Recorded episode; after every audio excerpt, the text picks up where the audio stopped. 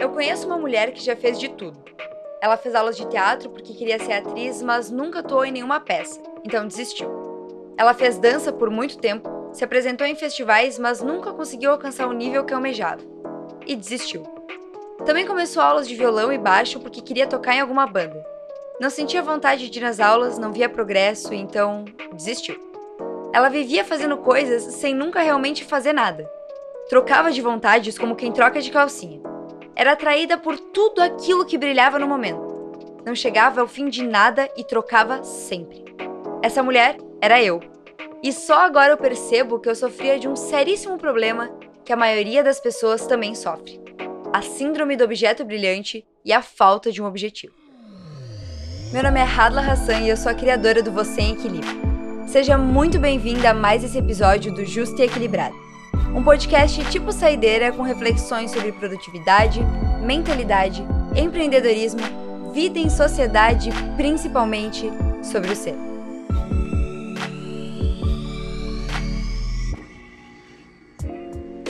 Falar sobre ter objetivos para muitos é papo furado, de coach ou assunto batido. O que essas pessoas não entendem é que para chegar em algum lugar, tu precisa saber para onde tu tá indo. E para começar a dissecar sobre esse assunto um tanto delicado, eu trouxe duas frases para te fazer refletir. A primeira diz que é melhor tu estar embaixo de uma montanha que tu quer subir do que estar no topo daquela que tu não quer.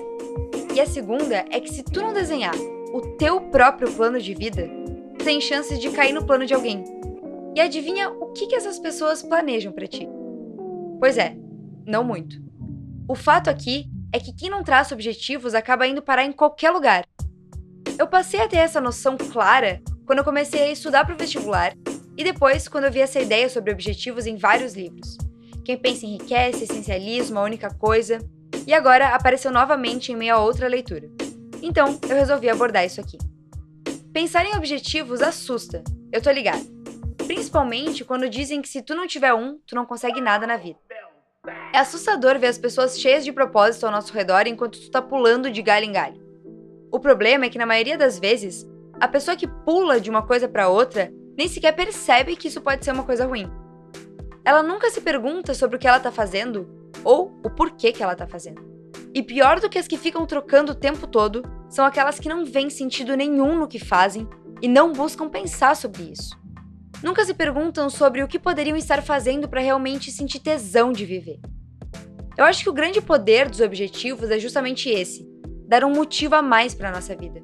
Uma sensação de estar lutando por algo, sabe? O livro que eu tô lendo atualmente é Personal Brain. O quarto capítulo se intitula justamente O Poder dos Objetivos. No contexto do livro, ele fala sobre objetivos de carreira profissional, mas podemos falar de qualquer um que a gente tenha na vida. Eu vou dar o meu exemplo. Quando eu estudava para a escola, eu não dava a mínima. O meu único objetivo era o final de semana e uma média 7.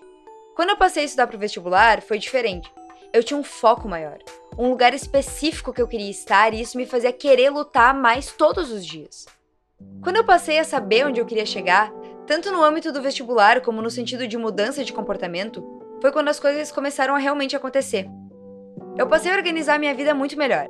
Comecei a ter mais disciplina, mais energia, menos desculpas. E se tinha alguma, eu mandava elas lá para casa do caramba, porque eu lembrava do que eu realmente queria. E nada tirava o foco do objetivo que eu tinha criado na minha cabeça. Ter que levantar cedo nem era tão ruim. Estudar no final de semana também não. Se fosse para eu ver o meu nome na lista de aprovados, eu não me importava com sacrifícios. E a síndrome do objeto brilhante surge justamente nessa parte do processo, a pessoa vive de ápices de motivação e entusiasmo com novos objetivos, mas não consegue manter nenhum até o fim. Às vezes, nem é por um motivo específico, como sensação de fracasso ou dificuldade. É só porque a pessoa só funciona na base da motivação inicial. No caso, ela não tem um objetivo bem definido que faça ela ir atrás dele, mesmo que fique chato ou menos empolgante. Bem louco, empolgante. Antes de fazer esse episódio, eu quis dar uma pesquisada para saber como os objetivos e as metas influenciavam o cérebro de quem está por trás deles. E basicamente, definir um ponto B no teu GPS é o gatilho para melhores comportamentos, como disciplina e bons hábitos. Ajuda drasticamente no foco e na performance daquilo que tu faz. Ter clareza dos objetivos faz com que você consiga sustentar o momento de vida que tu tá e mobilize energia para fazer esforços melhores. Mais esforço não adianta. Um melhor esforço sim. Fica essa observação para ti. Tá, Hadla, mas como que eu defino um objetivo claro então? Eu tiro ele da onde? Um segundo para vocês tentarem acertar a resposta. Exato, meus caros. Autoconhecimento, questionamento e experimentação. De todas as coisas que tu fez na vida, alguma deve chamar mais a tua atenção. Deve ter algo que quando tu pensa, teu olho brilha. Se questione, sabe? Para onde que eu tô indo? Quando se identifica isso, consegue traçar o melhor caminho para chegar lá. E consegue perceber coisas que com a síndrome do objeto brilhante tu não percebia. Como o fato de que os fracassos são temporários e acontecem. Contratempos também. Desmotivação existe e é normal. Não é por causa disso que tu vai mudar de objetivo ele tem que ser mais forte do que a tua vontade de ir atrás do próximo grande início. A jornada até o objetivo final tem vários grandes inícios junto dela. Isso que é o mais incrível.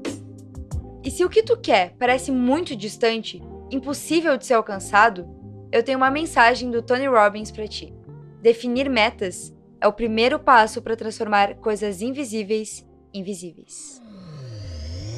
Eu espero muito que vocês tenham gostado desse episódio e desse novo modelo de comunicação entre eu e vocês. Sejam carinhosos me contando o que vocês acharam. E se tu quiser que a tua marca apareça aqui, entre em contato comigo e se torne um patrocinador oficial do Justo e Equilibrado. Um beijo na bunda e até segunda.